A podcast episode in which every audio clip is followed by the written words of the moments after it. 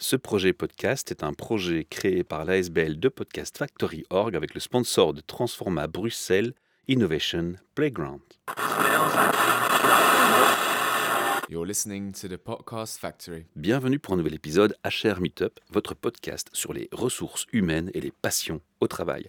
Et aujourd'hui, on va clairement parler RH. Et mon invité n'est autre que Nicolas Mantior. Tu es le fils d'une des membres de notre ASBL. Salut. Tu es le fils de Christine Mantior, grâce à qui on t'a rencontré. On va faire comme avec nos autres invités. Mais on a une question traditionnelle, Nicolas. De ton rêve d'adolescent à ce jour, que s'est-il passé? Vers quelles études ça t'a conduit Et surtout, est-ce qu'à ce jour, Nicolas, et ça c'est le but de la question, est-ce que tu es aligné avec ton rêve? Une belle entrée en matière. hein Très belle entrée en matière.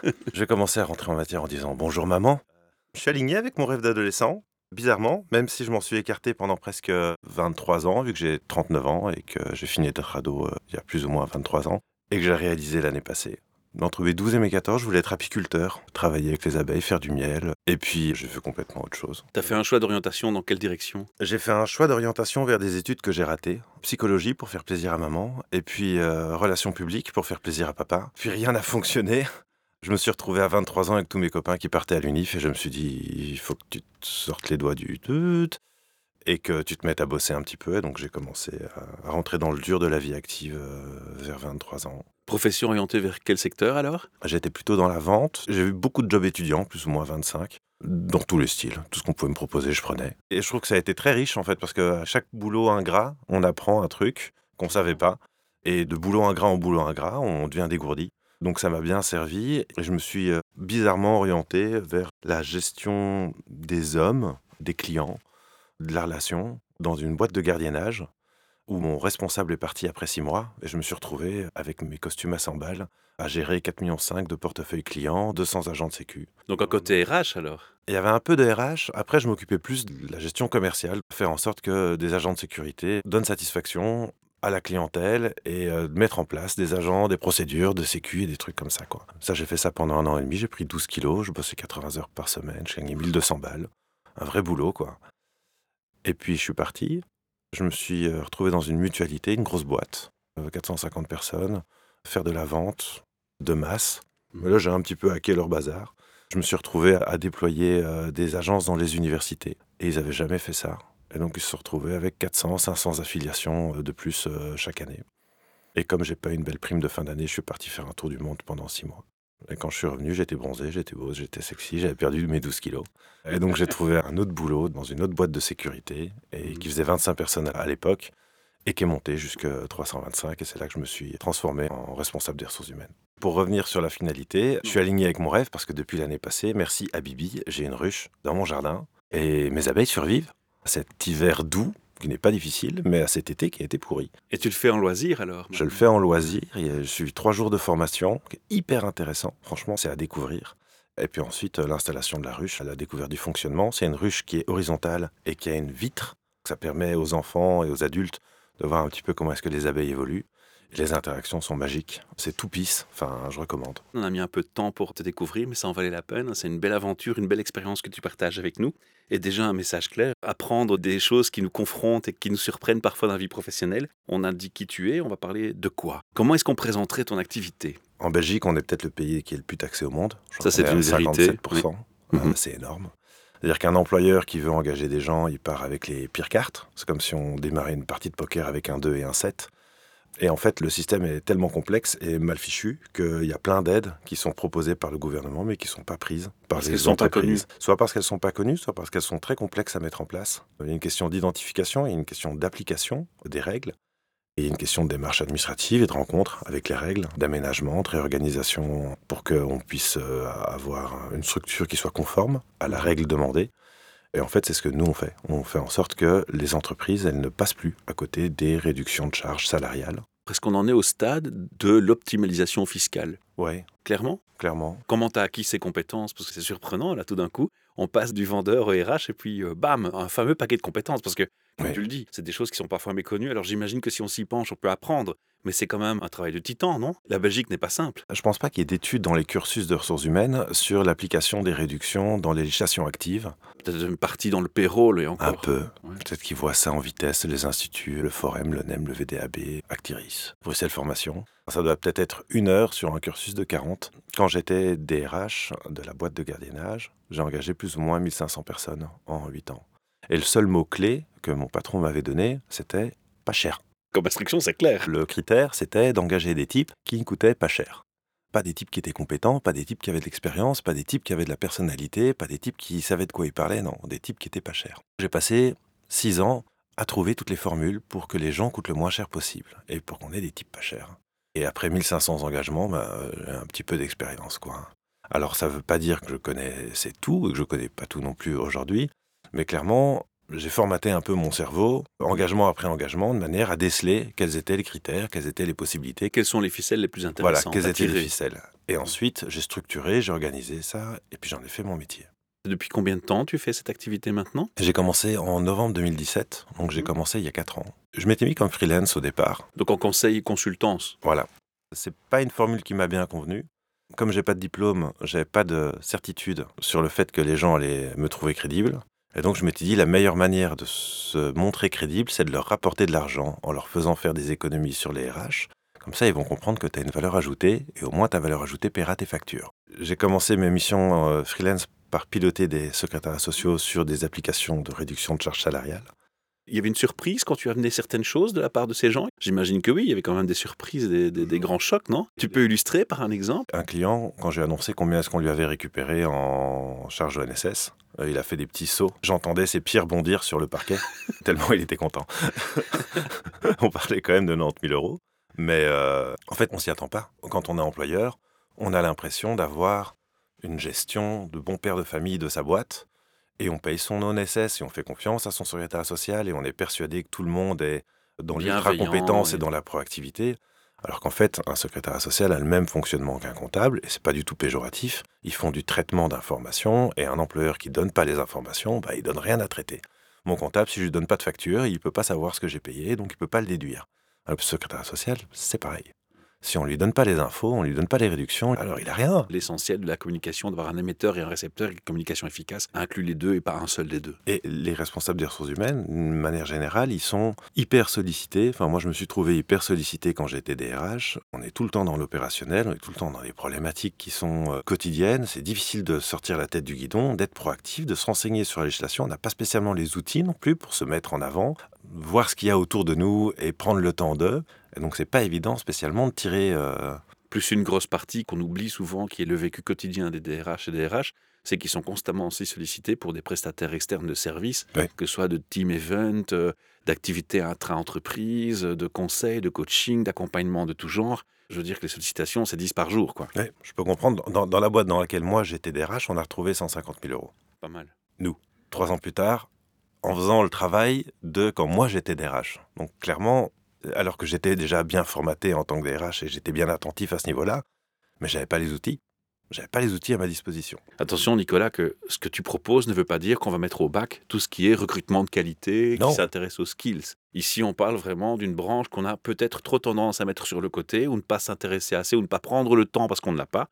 Et toi, tu viens avec une solution qui est, ben moi, le temps, je l'ai pris, et je vous propose des réponses à vos C'est questions. ça. Je crois un recrutement, c'est d'abord la personnalité, l'expérience, la compétence. Mhm. Ensuite, on parle sous. Je trouve que d'être employeur ou d'être responsable RH et de pouvoir engager en toute conscience, de savoir combien est-ce qu'une personne va coûter, si elle va rentrer dans le budget, si en fait on peut pas faire des économies, en avoir deux à la place d'une pour soulager la charge de travail, c'est smart. Et on va donner le nom de ton activité. J'ai deux sociétés qui font euh, de l'optimisation de charge salariale. La première, elle s'appelle CAPS Corp, comme Capsule Corporation. Et la deuxième s'appelle la SBEP, SBEP, Société belge d'exonération de précompte, Plus spécialisé sur le précompte, si je comprends bien. qui est plus spécialisée sur le précompte. Donc juste pour information, il y a trois leviers principaux sur lesquels on peut faire diminuer des charges salariales.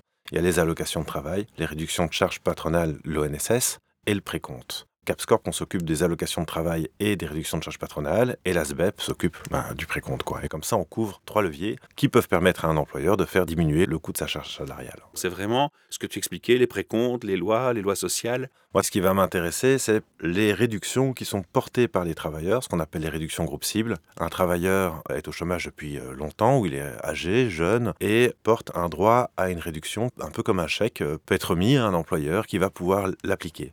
Et le problème, c'est que le VDAB, le Forum Actiris, ils ont tous les trois des fonctionnements différents. Tu récupères l'info à des endroits différents. Un droit porté par un travailleur flamand qui va travailler sur Bruxelles n'est pas applicable. Tu as toute une toile en fait complexe qui te dit tiens, où est-ce que je récupère ce document si j'engage telle personne? Dans les métiers de main-d'œuvre, là où tu as des gens qui font pas mal de temps de chômage, en fait, il y a beaucoup de droits qui sont portés par les travailleurs qui ne sont pas appliqués. On a mis en place une mécanique dans laquelle on va identifier derrière chaque engagement si le travailleur est porteur d'un droit ou pas. Et ensuite, on va aller interroger le forum, le VDAB ou Actiris à la place de l'employeur pour s'assurer de l'identification du droit.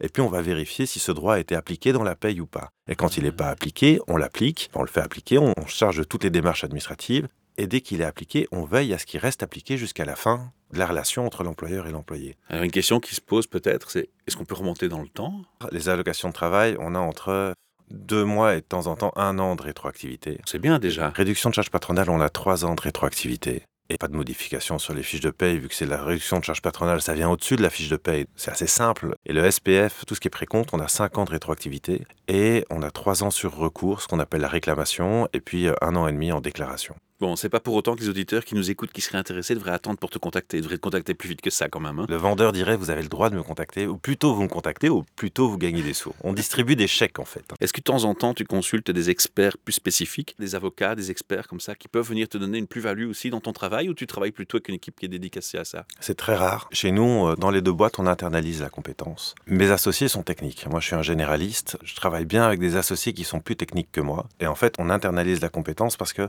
on est dans une optique de volume. On essaie de traiter un gros flux de clients. On doit apprendre une fois pour pouvoir démultiplier le savoir. Et donc, on ne va pas faire appel à des experts de manière ponctuelle pour nous aider à traiter certains dossiers. On va apprendre nous-mêmes à traiter nos dossiers et pour ensuite pouvoir formaliser la procédure et la démultiplier. Pour te donner une idée, on a déjà traité jusque 350 clients sur un mois. C'est impressionnant. Ça fait 350 analyses différentes sur des communes, des ASBL, vous des. SRL, des choses comme ça. Non, c'est un flux continu. C'est un flux continu, on a tout le temps un nombre conséquent de clients, on est tout le temps en démarche commerciale, on est tout le temps en analyse et on est tout le temps en clôture et en récupération. Ton public, c'est d'une petite entreprise à la plus grosse boîte. Ça va jusqu'à quelle taille d'entreprise? On a déjà traité une boîte de 15 000 personnes, Mhm. c'est la plus grosse qu'on ait traitée. On a déjà traité des boîtes de une personne, c'est la plus petite qu'on ait déjà traitée. En général, nos clients font entre 20 et 200 personnes. Et puis en fonction du secteur d'activité dans lequel ils sont, en fonction de leurs impératifs, moi je vais les diriger vers l'une ou l'autre analyse, vers l'un ou l'autre levier, et leur préconiser de mettre en place cet audit de vérification ou celui-ci. Dans cet audit et cette écoute, est-ce qu'il y a des constats qui reviennent systématiquement? J'imagine que oui. Des erreurs classiques. Le constat, c'est de se dire qu'ils sont dans le noir. C'est responsable RH, en fait, il n'y a rien qui te permet de contrôler ton propre Il travail. t'est jamais arrivé de tomber chez un client où il n'y a rien à redire, où tu te dis, bon, bah là, ça va être difficile de faire mieux? Il m'a pas laissé regarder. Il y a trois ans, oui, chez Daoust. Je crois que c'est la réunion la plus technique que j'ai eue. Et puis moi, ça fait quatre ans qu'on travaille. J'étais encore tout jeune, euh, tout frais. Je me suis bien fait moucher par ce fabuleux DRH qui est plus là. Et puis j'y suis retourné. Le DRH avait changé. J'aimerais bien qu'on les analyse pour voir si effectivement ils étaient si techniques que ça, ou si c'était juste le fait qu'il ait vraiment une belle technicité à l'époque, où je me suis dit, ah oui, euh, j'ai un maître devant moi, quoi. Ouais. Mais de mémoire, c'est le seul responsable RH qui m'a montré à quel point il y avait une si belle finesse dans son travail et qu'il avait, à mes yeux, en tout cas euh, par rapport à la discussion d'il y a trois ans, il avait la même compréhension que moi de ce que je faisais et c'était unique, quoi. Et vous étiez aligné, ouais, forcément. Un petit coup de chapeau à lui alors. Ouais. Et pour info, en 4 ans, on a un petit peu plus de 18 millions d'euros de récupérés. Donc on a récupéré 14 millions d'euros en réduction de charges patronales. On a récupéré presque 3 millions en exonération de précompte. Ça fait seulement un an et demi qu'on est dessus. Et on est à 1 million d'euros d'allocation de travail. Il y a vraiment des sommes absurdes. Et le plus qu'on a récupéré, c'est 370 000 dans une ASBL. Alors, tu parles d'ASBL justement. Elles sont nombreuses à vous contacter ou c'est plutôt un public qui est rare chez vous? C'est un public que je cible. Quitte à faire gagner des sous, autant le faire signer à des sociétés qui ont des buts qui sont louables. Je n'ai pas envie de faire gagner des sous à la FNR Stal, par exemple. Désolé si la RH de la FNR Stal m'écoute. Mais a priori, c'est plutôt des entreprises qu'on a ciblées commercialement et notamment aussi parce qu'il y a une plus grande complexité au niveau des ASBL parce qu'ils ont des plans d'aide à l'emploi qui sont pas présents dans le milieu marchand. Parce que je me dis, tiens, la comptabilité d'une SBL, c'est plus simple en fait. Non, c'est pire. Enfin, par rapport à mon travail, par rapport aux réductions de charges salariales, donc aux réductions qui sont portées par les travailleurs, il y a une plus grande complexité parce qu'ils ont des plans qui ne sont pas prévus et qui rentrent en conflit avec les plans qui sont euh, les plans groupe cible, par exemple. Comme quoi, les clichés, il faut faire attention. Et donc, euh, chapeau à tous les RH d'ASBL, bravo. Dans les ASBL, souvent, les budgets sont dépendants de donations, de Ouais. subsides, ou parfois, il n'y a pas de budget du tout. Comment on fait pour rémunérer le sacré travail que tu vas apporter et la plus-value que tu peux apporter quand on est limité dans ses moyens? On a un concept euh, commercial qui est assez euh, bon, je trouve. C'est que chez nous, il n'y a pas de fee de départ. Donc, on lance tous les audits et puis on se rémunère au success fee. On prend un pourcentage de ce qu'on trouve. Quand on ne Ouais. trouve pas, on n'envoie pas de facture. Et quand on n'envoie pas de facture, on coûte rien. Mais une ASBL qui aurait par exemple une vingtaine de travailleurs, elle m'appelle, on lance un audit. Il s'avère que tout est nickel chez eux, ils engagent très peu, il n'y a pas de gros potentiel, il n'y a pas eu d'erreur, il n'y a pas eu d'oubli. Bah parfait, on termine l'audit, on envoie un mail en disant écoutez, on a bien tout audité, euh, félicitations, il n'y a rien à dire, on reviendra dans trois ans, on reviendra dans deux ans, on reviendra dans cinq ans. Et qu'est-ce qui se passe si c'est une ASBL qui envisage de recruter, qui commence la démarche et puis qui vous contacte avant de le faire? Parce qu'alors là, tu n'as pas de gain, parce que tu vas tout faire bien dès le départ. C'est le plus malin. Ça permet d'avoir une optimisation à la source, évidemment. Là, on travaille au forfait. Ouais. On, a, on a des forfaits qui font entre 200 et 400 euros par engagement et dans lequel on va aider à constituer une politique salariale qui soit déjà optimisée. Pour le futur, comme on ne sait pas combien est-ce qu'on va faire économiser, on travaille sur des petits forfaits qui sont liés à la charge de travail. Par contre, quand on fait euh, des études rétroactives, on va prendre un pourcentage. Ça, ça permet à donner à tout le monde l'accès à nos audits. Et nous, on s'y retrouve dans la moyenne parce que c'est ceux chez qui on trouve beaucoup qui vont payer pour ceux chez qui on trouve pas du tout. Quoi. Alors qu'on ne se trompe pas, tu ne fais pas que des ASBL, on l'a bien dit, tu fais aussi des petites PME, des entreprises. Il ne faut pas limiter ton public aux ASBL. C'est ça, on fait des C'est un public que ASBL t'aimes bien, mais c'est pas pour autant que Ouais. ce n'est que. Alors les autres clients, c'est le même fonctionnement qu'une ASBL ou? De la même manière, que ce soit une commune, une SPRL, une boîte de 50 personnes, une boîte de 5000 personnes. Il n'y a aucun frein à vous contacter alors Non, c'est le but pour nous. On est une start-up, on a vraiment créé un business model sur lequel on se rémunère au résultat. Quand on a un résultat qui est probant, quand on a une vraie valeur ajoutée, et c'est le cas chez les clients chez lesquels on retrouve, et qu'on retrouve beaucoup, alors l'année qui suit, on leur propose un accompagnement qui soit plutôt basé sur la charge de travail, donc qui va être moins coûteux que le fruit du pourcentage initial, s'inscrire dans la durée et Mhm. qu'ils aient une couverture à long terme qui soit pas liée au résultat qui peut être assez indécent. Ah, Parce que quand on récupère 90 000 euros et qu'on prend 30%, ça fait vite une grosse facture. On n'a pas besoin d'envoyer une grosse facture à nos clients chaque année. On veut être dans une relation équilibrée où ils sont contents de faire appel à notre service et où ils s'offrent la certitude qu'ils sont couverts par un expert sur chacun des engagements qui va suivre, qu'ils économisent. Respect total, parce que j'ai l'impression que l'humain est avant l'argent ici. En fait, l'argent n'est pas un... Enfin, je dis pas que l'argent n'est pas un problème, mais on fait que parler d'argent, nous, toute la journée. On récupère 30 000 chez machin, on récupère 25 000 chez un tel. T'as vu, il y a encore 40 000 euh, à récupérer, le SPF n'a pas encore répondu. Enfin, on fait que ça. Donc, si on mettait pas l'humain avant l'argent, on ferait que parler fric toute la journée, ce serait insupportable. C'est pas le but. Non, il faut du sens aussi au travail. Il faut du sens aussi. Est-ce que tu es capable, avec tes collaborateurs, d'accompagner toutes les entreprises, qu'elles soient monolingues, multilingues, dans quel cas de figure et jusqu'où? Est-ce que tu te fonctionnes à l'étranger? Non, j'imagine pas encore à l'étranger. On s'arrête aux frontières de la Belgique. On travaille sur des sociétés qui ont des sièges d'établissement, des sièges sociaux dans toutes les régions. Le SPF, l'exonération de précompte, c'est fédéral.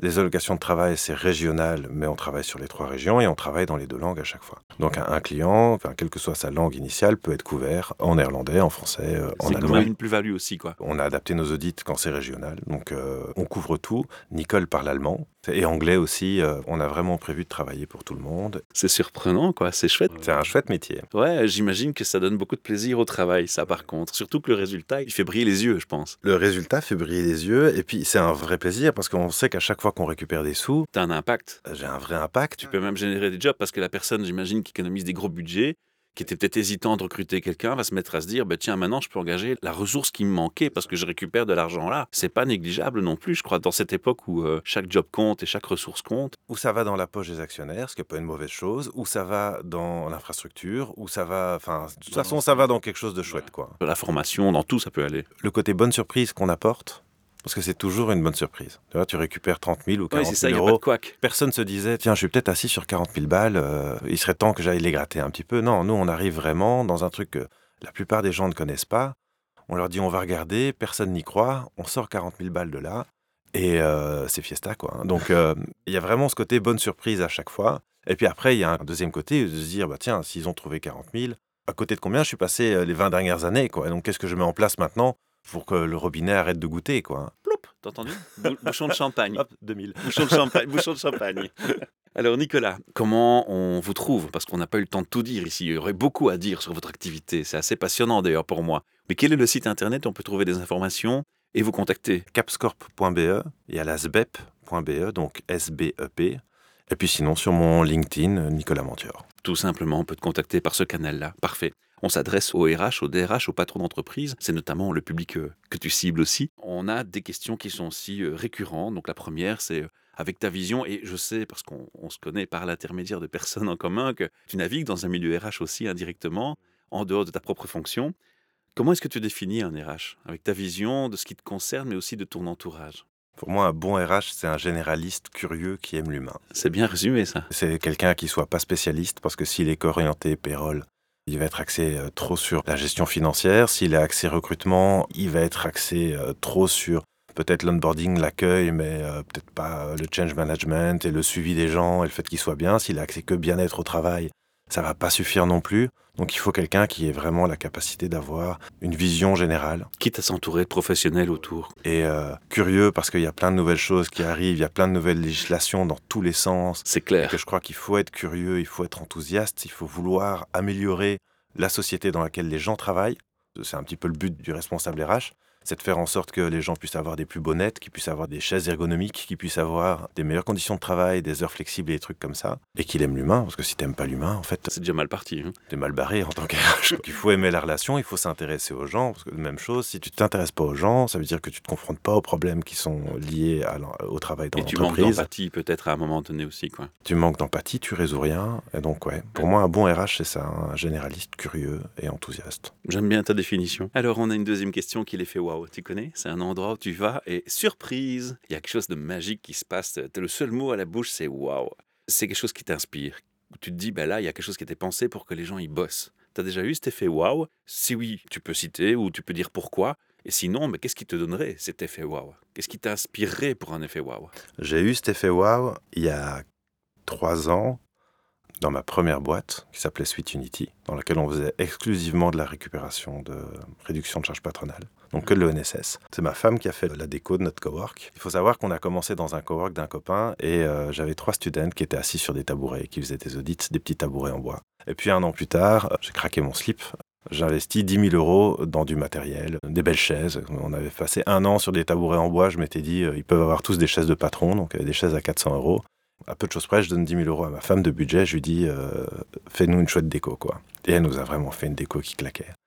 Et donc, le fait d'arriver dans un endroit qui était beau, qui en plus avait été aménagé par ma femme qui a du goût, merci chérie, et d'avoir mon équipe qui bossait dans cet endroit-là et avec une chouette ambiance. Le plus bel effet waouh, c'est pas quand on arrive dans un endroit qui est déjà tout propre, tout beau, tout fait, mais c'est quand on le construit, quoi. Et le premier jour où je suis arrivé dans cet endroit qui était enfin construit et qui ressemblait enfin à un vrai bureau, voilà, La dernière question, c'est une question ouverte.